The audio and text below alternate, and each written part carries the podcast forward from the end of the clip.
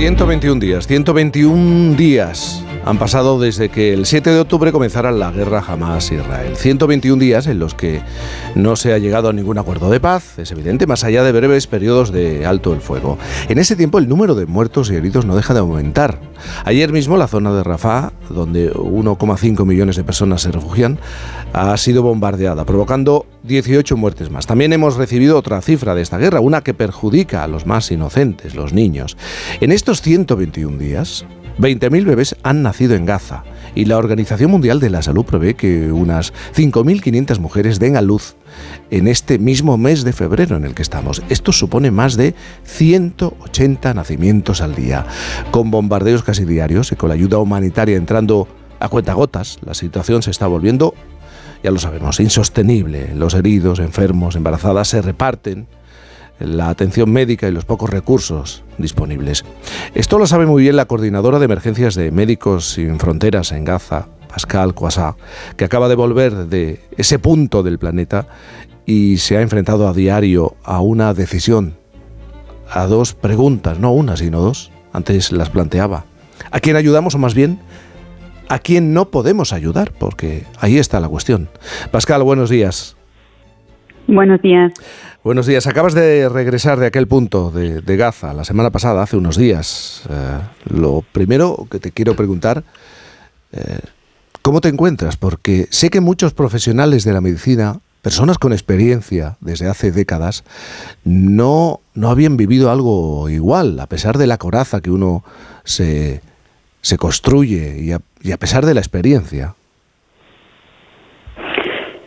Eh, la situación en Gaza es, eh, es muy difícil de describir, es, es algo mm, nunca visto, es, eh, es un infierno tal que efectivamente, obviamente todos estamos afectados, pero más afectados están las personas que no pueden salir de allá. y, y para ti y por tu experiencia, ¿tienes la sensación de no haber vivido algo parecido? He estado en, varios sitios, en varios puntos del planeta donde había conflictos y donde había desplazados, refugiados, donde había falta de agua, de comida, eh, donde había epidemias, etcétera, pero algo como Gaza eh, creo que no lo vi hasta ahora. Lo que más afecta eh, es ver que esas personas no pueden salir, están arrinconadas en un pequeño lugar de la franja la franja de Gaza en sí ya es un lugar pequeño, ya hay mucha densidad de población, pero ahora todas esas personas, como decías al inicio, han sido desplazadas hacia el sur. La gran mayoría de las personas de Gaza ahora viven en la ciudad, o más bien sobreviven en la ciudad de Rafa, y en Rafa ahora hay, una densidad de población que, que es eh, inimaginable hay personas por todas partes que intentan sobrevivir. Em, hay personas en, en las aceras, en las rotondas, hay personas en las escuelas, en los hospitales, en los garajes. Allá donde haya cuatro paredes, las personas van, van a intentar em, instalarse para sobrevivir y esperar a que esto pare. Pero esto no para. Como lo decía, 121 días y cada día las personas esperando que el día siguiente venga un alto al fuego, pero este no viene. Y es un verdadero problema porque, pues, ¿cómo podemos ayudar? ¿Cómo podemos dar ayuda humanitaria en estas condiciones?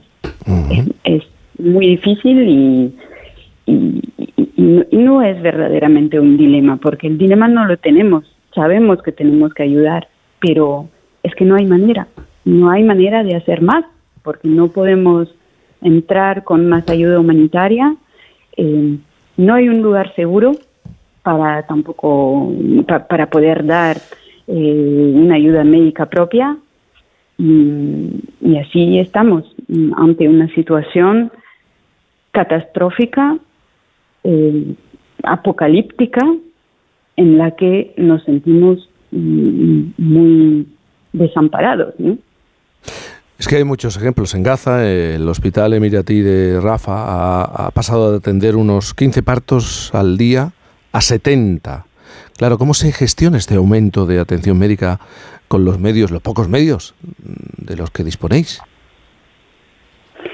Nosotros en el Hospital Emirati hemos eh, construido eh, de la manera que pudimos, de lo más rápido que pudimos, una extensión del hospital para poder atender a todas las personas, todas las mujeres que pues que habían parido para que pudieran estar en una sala de posparto y recibir eh, los cuidados adecuados. Porque lo que vimos es que había tantos partos que las mujeres tenían que salir eh, lo más rápido posible eh, de, la sala de parto y entonces a veces las mujeres se quedaban media hora, 40 minutos después del parto y tenían que volver a sus casas, entre comillas, que ahora sus casas pues igual son las escaleras de una escuela o una tienda que han hecho ellas mismas con un trozo de plástico y, y cuatro maderas. Eh, esta situación mm, pues es muy insostenible entonces, pues por ahí hicimos esta sala de posparto que permite dar cuidados adecuados a esas mujeres que, pues, ya saben que las 24 horas después del parto, tanto para la madre como para el niño, son muy críticas, mm, pero no es suficiente. Como hemos dicho, ahora este, este hospital, el Hospital Emirati, es la última maternidad que queda en Gaza. Están recibiendo tres a cuatro veces más partos que antes de la guerra eh, y hay muchas mujeres que no pueden parir en el hospital, que están pariendo en sus tiendas. Yo he hablado con, con mujeres en, el, en, la sala de posparto que habían venido habiendo dado a luz eh, en las letrinas de un campamento eh, espontáneo que se había creado en, en Rafa. Em, y he hablado con una mujer cuyo hijo se había muerto, o sea, había nacido muerto, porque no había podido tener un parto en condiciones, no había podido tener la cesárea que necesitaba. Y esto porque, porque no podemos desplegar la ayuda humanitaria que deberíamos desplegar, porque hay trabas para entrar, hay trabas para entrar eh, el aprovisionamiento eh, de ítems médicos y no médicos que, queremos entrar.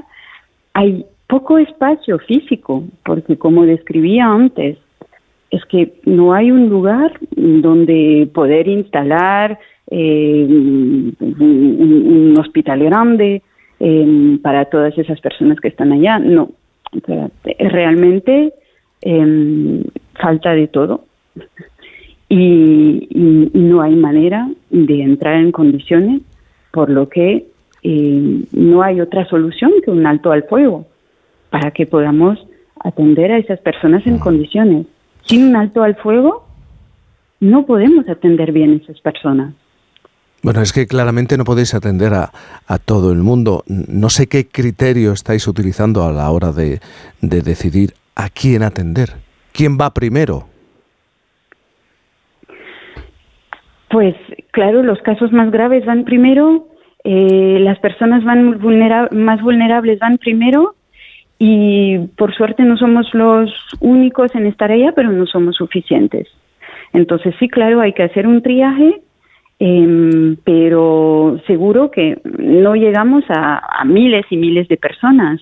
Y no solo son las personas que están eh, en heridas graves o que tienen que parir, son todas esas personas que tenían una condición médica antes de la guerra y que no la pueden cuidar. Piense, por ejemplo, en, todas las personas que eh, tenían que hacer diálisis y que ya no lo pueden hacer, o todas esas, personas que tenían diabetes y no lo pueden controlar, o todas las personas que ahora pues, eh, no sé, tenían hipertensión, que es una cosa muy fácil de controlar y nos parece, pues, una condición que, casi todo el mundo aquí eh, conocemos una persona que lo tiene, pues estaría en peligro de morir si estuviera en Gaza ahora. Pero es que además de las heridas de guerra y, todos los problemas que genera este conflicto, eh, están volviendo a aparecer enfermedades que, que se daban por erradicadas o al menos controladas. ¿Qué tipo de enfermedades? todas las enfermedades que pueden ser generadas por la poca higiene ahora pues están reapareciendo. ¿Por qué? Porque las personas están ahora hacinadas en condiciones pésimas en un lugar muy pequeñito. Esto también es una consecuencia de la guerra, no solo los bombardeos, como decía. ¿no? Hay mucha gente que muere bajo los bombardeos, pero hay gente que muere de esas enfermedades horribles también, eh, porque no se pueden asear de manera correcta, no tienen acceso a agua potable y no pueden comer como deberían comer. Entonces, pues podemos ver, por ejemplo, que hay hepatitis A ahora que está apareciendo en grandes cantidades. Estamos viendo muchas heridas infectadas que son heridas tontas, de cortarse con un cuchillo o de de pisar algo que está sucio, em, pues ahora esas, esas heridas se infectan y, toman proporciones que pues para nosotros sería eh, una tontería, no lo, no lo pensaríamos ni, ni un poquito, ¿no? La limpiaríamos y ya está. Pero todo toma proporciones muy complicadas y además las personas tienen que arbitrar su tiempo. Durante el día hay que elegir entre Mm, hacer cola o horas eh, caminando para buscar agua o comida y eh, pues tratar esa herida, por ejemplo. Entonces, em, están arbitrando su, su tiempo y sus desplazamientos mm, en cosas que son tan básicas que, que, que da escalofríos. Y además, todas esas personas tienen eh, consecuencias en, en, su salud mental que, que, no podemos imaginar y ahora están todos en modo supervivencia, no lo están ni pensando, porque no pueden, no pueden pensarlo, no pueden hacer, no pueden ni siquiera eh, mm, estar de luto por sus familiares que han muerto, porque todos tienen algún familiar, algún amigo que ha muerto, porque estamos hablando de más de 27 mil personas muertas bajo los bombardeos, los tanques, eh, los drones, y todo lo que se pueda escuchar. Hay que imaginar que en Gaza todo es ruidoso. El día es ruidoso, la noche es ruidosa. Hay noches en que la población no puede dormir de, del ruido que hay, o sea, del sonido de los bombardeos, de los drones, de los tanques, de las metralletas, de todo esto. O sea, están agotados, están agotadísimos. No hay silencio desde hace más de 121 días. Pascal Coissard eh, acaba de volver de, de, aquel punto, coordinadora de emergencias de Médicos Sin, Sin Fronteras. 121 días y esta es la, la, realidad. Ni siquiera los médicos con experiencia, los senior, los que tienen, eh, se les ha endurecido la, la piel, eh, estaban preparados para afrontar esta situación a pesar de las herramientas que con el paso de los años y la experiencia uno puede eh, desarrollar y, y puede manejar. Muchísimas gracias por estar esta mañana aquí con nosotros. Gracias a ustedes.